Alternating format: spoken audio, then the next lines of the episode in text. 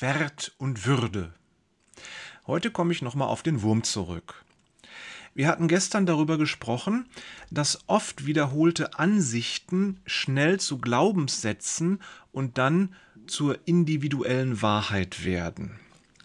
Wenn ich mir immer wieder sage, ich bin ein Langschläfer, dann wird es hundertprozentig geschehen, dass ich jeden Sonntag mit 10 Uhr Gottesdienst zu kämpfen habe. Äh, ich bin so müde. Einmal in der Woche darf man doch wohl mal ausschlafen. Vor diesem Hintergrund taucht deshalb die Frage auf, ist es gut, dass ich mich selbst als Wurm sehe? Die weise Antwort kommt drauf an. Man muss das differenzieren. Auch einen Wurm darf man auf zweierlei Arten sehen. Boah, ich kann es nicht fassen, dass ich schon wieder über Würmer rede. Die erste Art finden wir in der dritten Rede von Hiobs Freund Bildad. Der sagt in Hiob 25, die Verse 5 bis 6, Siehe, sogar der Mond leuchtet nicht hell und die Sterne sind nicht rein in Gottes Augen. Viel weniger der Sterbliche, die Made, das Menschenkind, der Wurm. Bildert überbewertet die Unwürdigkeit des Menschen. Er hat ja recht, wir sind unwürdig, doch seine pessimistische Sicht auf den Menschen lässt neben der Unwürdigkeit keinen Raum für Gutes.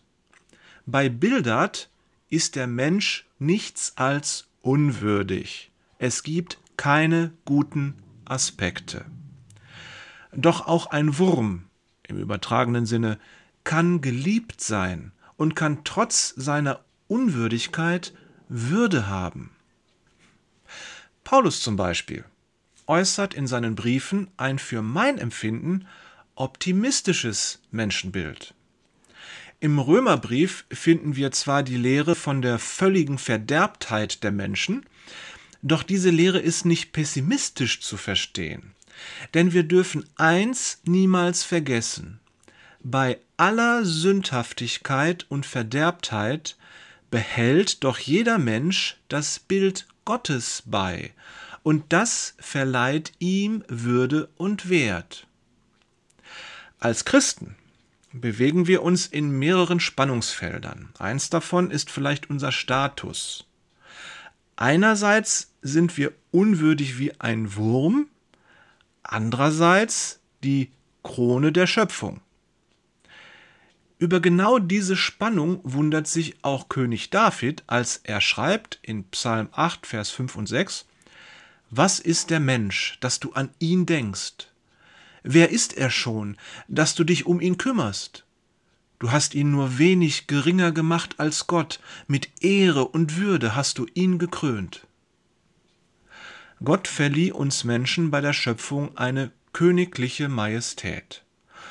Und diese Identität haben wir, jeder einzelne von uns.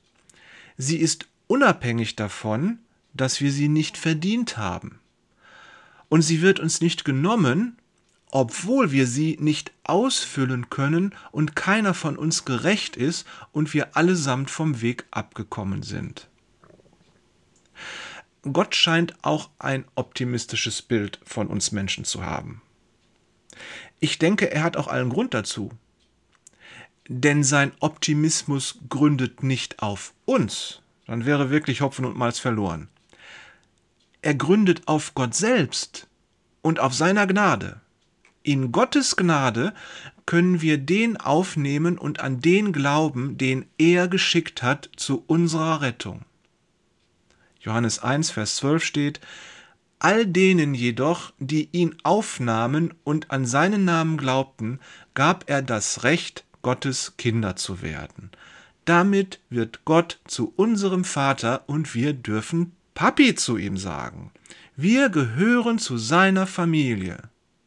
Gleichzeitig erkennen wir an, dass wir tatsächlich Kinder sind und damit auch wie Kinder leben wollen. Wir hören auf unseren Vater. Wir gehorchen ihm. Wir lassen uns erziehen und wissen und leben, dass wir eine besondere Beziehung zu unseren Glaubensgeschwistern haben. Du weißt ja, an unserer Liebe zueinander soll man uns erkennen. Kurz, wir streben danach, so zu leben, dass unser Vater lächelnd auf uns hinunterschaut. Und das macht uns glücklich, wenn er durch unser Leben geehrt wird und die Menschen sagen, oh, diesen Vater, den will ich auch haben. In Jesus ist all das möglich.